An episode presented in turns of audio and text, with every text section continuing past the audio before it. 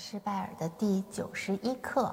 嗯，大家看到现在这个我们拜尔已经接近尾声了啊，然后它乐曲的难度也上来了。整个曲子里面十六分音符占比较大的篇幅，就是我们需要让手指可以灵巧的跑动才能完成这个作品。啊，我们那首先来看，这是一个四二拍子，然后右手是高音谱号，左手是低音谱号。咱们先。大概把曲子的结构分一分，这样吧，我带大家把右手的谱子先试一下，然后一边识谱一边告诉大家这个句子是怎么分的，段落是怎么分的，好吧？咱们先弹慢一点，右手，呃，从第一小节开始，右手。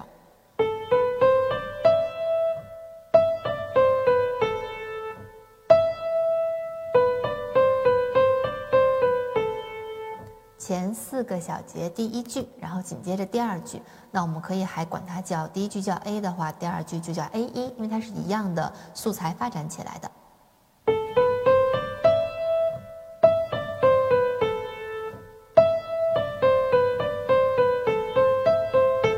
好，我现在弹到整个曲子的第八小节了，然后我没有弹完，我弹到这个跳音的拉，我就停住了。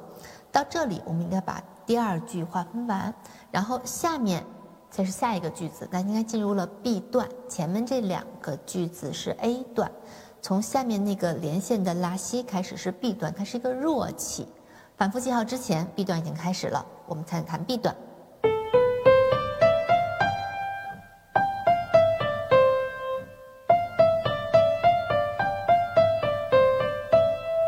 这四个小节是 B 段的第一句，接着，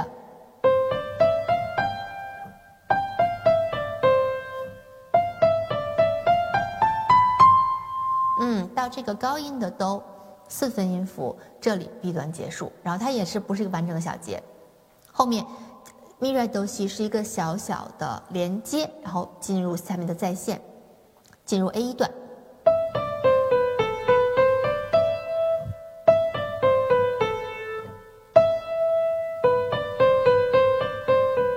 后一句，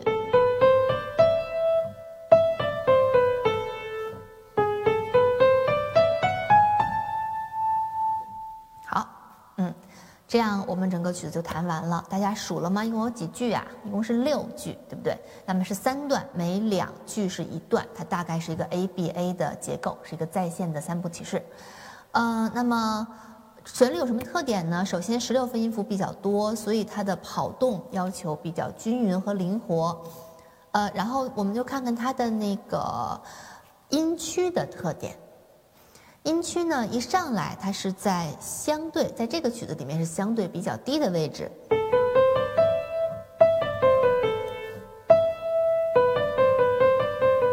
啊，你看它均匀的跑动，但是它其实呃一就是这五个手指。指，它的拐指用的不多，所以我们还是一个相对简单的技术，就是它不涉及到拐指的跑动，还相对容易一点啊。接着啊，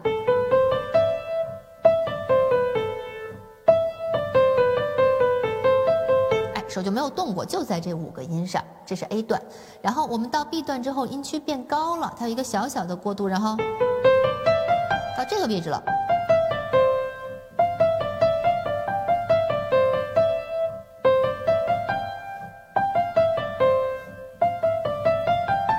最后一个拐指上去，到了更高的位置，B 段结束在高音区，然后又回到回落到 A 段，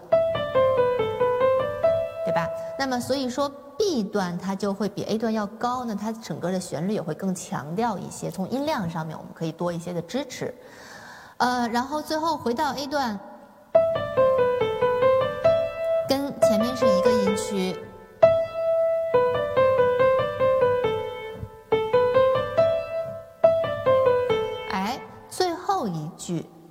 有升号了，前面就没有出现过升号，对不对？这个曲子调号上也什么都没有。那什么意思啊？如果我们抛开最后两个小节不看的话，我们就看前面，大家觉得这是个什么调呢？嗯，什么调的话，我们可能要看一下左手，先留一个悬念在这里啊。咱们先来看一下左手，刚才已经给大家把段落和句子分清楚了，那现在咱们左手直接按照这个结构来弹。看一下左手的音型，左手是低音保持，然后要弹连贯的一个音型。一上来摁住左手的低音拉。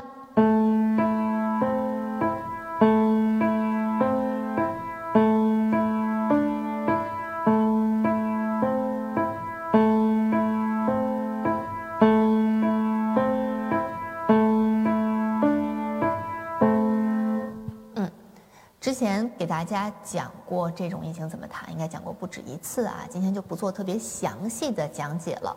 首先，这个低音它因为是个长音，所以它要弹保持。那么这种音型一般作者是要想要交代一个非常连贯的弹奏方法，所以我们不光要把低音保持住，好让它一直是连的。这个旋律只要能连上就不断开。同时，因为这种音型它的低音要求时间比较长，所以我们稍微让它弹重一点，它是那个强调的低音，不然到后面不就没声了吗？然后与之相匹配的每个小节后面的三个音，高音的这三个音要弹轻一点，所以我们听到的韵律感就是一二三四，一二三四，但是也不要砸，稳稳的落下去。稳重的低音。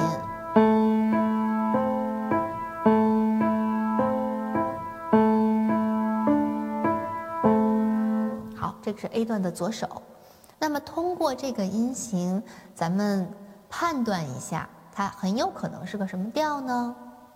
首先调号上什么都没有，那么它不是 C 大调，就是 A 小调，对不对？一定不要看到什么都没有的调号，觉得一定是 C 大调啊，它还有是小调可能。那么这里面它就是一个 A 小调，因为是拉哆咪的和弦。然后，因为这一段里面它没有怎么出现 So，对不对？所以咱们就没有办法判断它是一个 A 的和声小调，还是自然小调，还是旋律小调，对吧？所以咱们就先说它是一个 A 小调，它是一个带点阴暗的。神秘色彩的夜晚色彩的这么一个小调的旋律，好，然后我们接着往下走，到 B 段，B 段左手的低音的位置变了，我们看到到 B 段之后，左手变成了高音谱号，那它什么音呢？我们把 B 段走一下啊。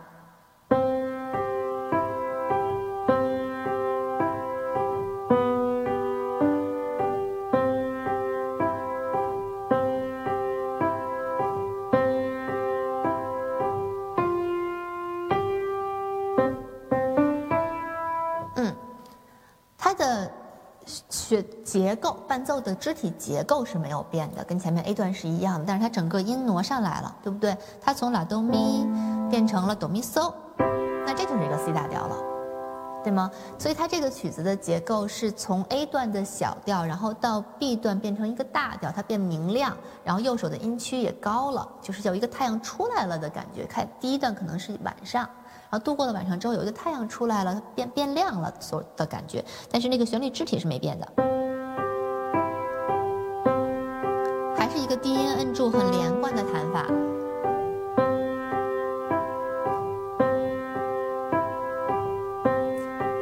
然后到 B 段快接近结尾的时候，它的音型发生了改变。这个小节，就是 B 段的最后一个小节，它第一个都是个跳音，这面有很调皮的感觉，嗯，有点淘气，因为紧接着我们又要回到那个 A 段了，A 段什么调来着？A 小调，对吧？那么又回到了晚上的感觉啊，这一我们玩了一天了，又到晚上了。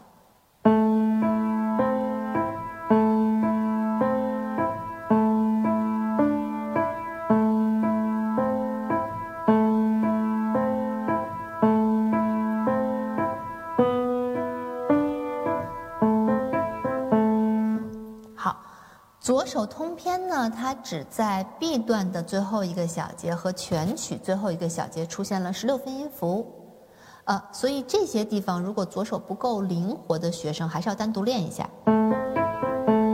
啊，非常自然的、均匀的，很流畅。嗯，那么咱们说一下刚才那个悬念，整个曲子大的调式我们已经都分析清楚了，对不对？A 段是 A 小调，B 段是 C 大调。然后 A A 一段还是 A 小调，它是一个关系大小调的转换。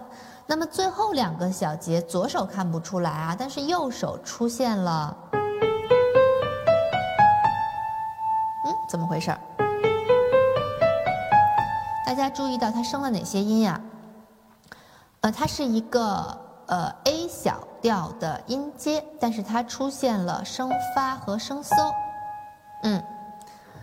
是它没有出现升兜，对不对？如果出现升兜，它会是 A 大调，但它现在是没有升兜，这是个什么调？这是旋律小调，是咱们不是很常见的一种音阶形式。旋律小调的要求是上行升高第六七级音，下行还原。我们看一下啊，一二三四五所以它最后是一个结束在一个旋律小调上，但是前面都没有，嗯，所以就是这个曲子的调性就定在这里。它最后有一个，呃，怎么说呢？就是有一个小意外的感觉，让大家觉得哎，有一个突出，抓了一下大家的听觉，然后就结束掉了，是这么一个感觉。好，那么谱子我们带大家试完了。呃，合手的话，嗯，是这样啊，就是这种有一定复杂性的、有一定技巧的曲子，我们还是需要非常充分的把单手练好，再去合手。那么你这个单手练多久能练好，这个是因人而异的，一定不要着急。我见过太多的学生，单手弹下来了，就觉得会了。就开始往一块儿合，然后就非常的痛苦。这钢琴怎么这么难弹呀？不是，是方法不对。就是你的单手一定要弹得非常的流畅，流畅到你几乎可以不看谱子，你都知道它是怎么回事儿。不光是音和拍子，它的断句啊，它的跳音连线啊，你都知道的很清楚了。这个才算弹熟练了。到这个程度，我们再来考虑合手的事儿。